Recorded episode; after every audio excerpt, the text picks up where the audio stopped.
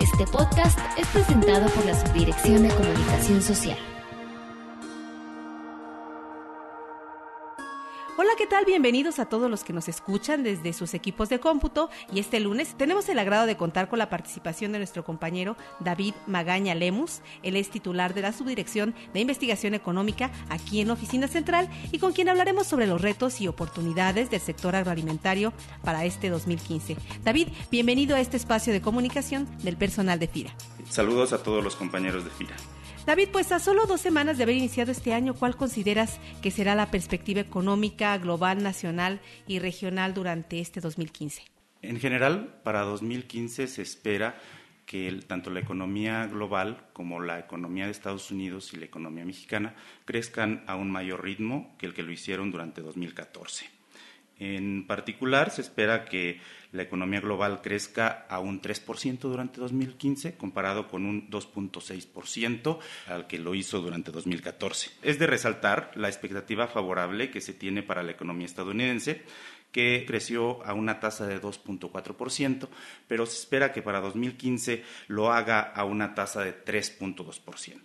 Esta es una clara recuperación económica que, impulsada por una mayor demanda, un menor nivel de desempleo en ese país, así como por la reducción en los precios del petróleo, que incentivaría un mayor crecimiento. Esto se espera que sea favorable para nuestro país por la integración comercial que se tiene. En particular para México, también se espera que la economía crezca en un 3.3%, de acuerdo con las perspectivas del Banco Mundial, comparado con un 2.1%, que es la estimación de crecimiento para el 2014. Dos preocupaciones constantes en este momento se encuentran en relación a la caída de los precios del petróleo y la apreciación del dólar. ¿Qué se prevé o qué se puede esperar en lo que respecta al impacto de estos dos aspectos en el sector agropecuario? En primer lugar, la apreciación del dólar. En general, para México, y para el sector exportador de frutas y hortalizas se espera que se mejore la competitividad de las exportaciones mexicanas y otro factor que se espera que impulse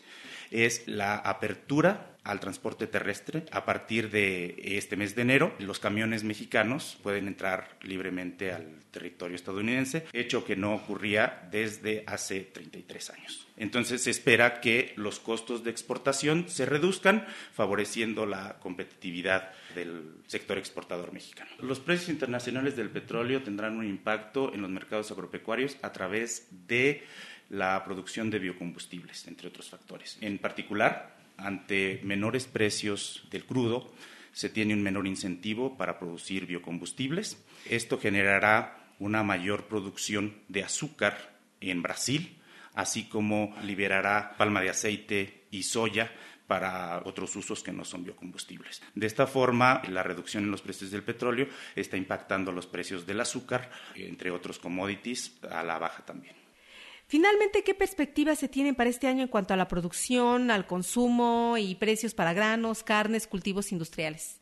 En lo que respecta al mercado de las carnes, en particular en el mercado de bovinos, se espera que se mantenga un abasto ajustado. Los inventarios ganaderos, tanto para México como para el mundo, se esperan se reduzcan durante 2015. Para el caso de México, se reduciría un 3% adicional durante 2015 comparado con el nivel de inventarios ganaderos de 2014. Esto debido a los atractivos precios de ganado en pie en Estados Unidos y aunado a la apreciación del dólar, se hace aún más atractivo la exportación de ganado hacia Estados Unidos. Por otro lado, en el caso del mercado de la carne de cerdo, se espera un incremento en la producción para Estados Unidos cercano al 4% a tasa anual y en México superior al 1%.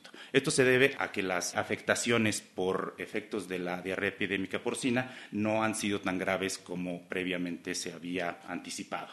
Los granos como maíz, sorgo y soya van a iniciar el ciclo 2015-2016 con altos inventarios originados de cosechas máximas históricas durante el ciclo 2014-2015, por lo que continuará una presión a la baja en los precios de estos productos. Durante el segundo semestre de 2015 va a depender del desarrollo del clima, así como de la superficie que se siembre en Estados Unidos. En México se tienen expectativas favorables para la producción de otoño-invierno invierno. De hecho, se espera una producción récord de granos durante el otoño-invierno debido a que hay suficiente agua y buenas condiciones meteorológicas que se han presentado. Cultivos industriales como el café, el precio del café a nivel internacional subió 60% durante 2014 esto debido a que la producción en Brasil se ha visto afectada por una fuerte sequía en la principal región productora. Entonces se tienen precios atractivos, sin embargo en México también se tienen algunos retos sanitarios que se deben solventar.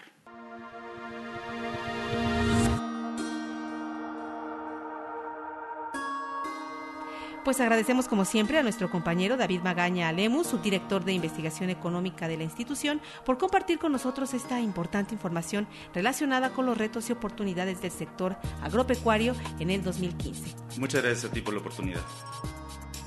Para más información, acérquese a cualquiera de nuestras oficinas FIRA en la República Mexicana a través de nuestro portal de Internet. La Subdirección de Comunicación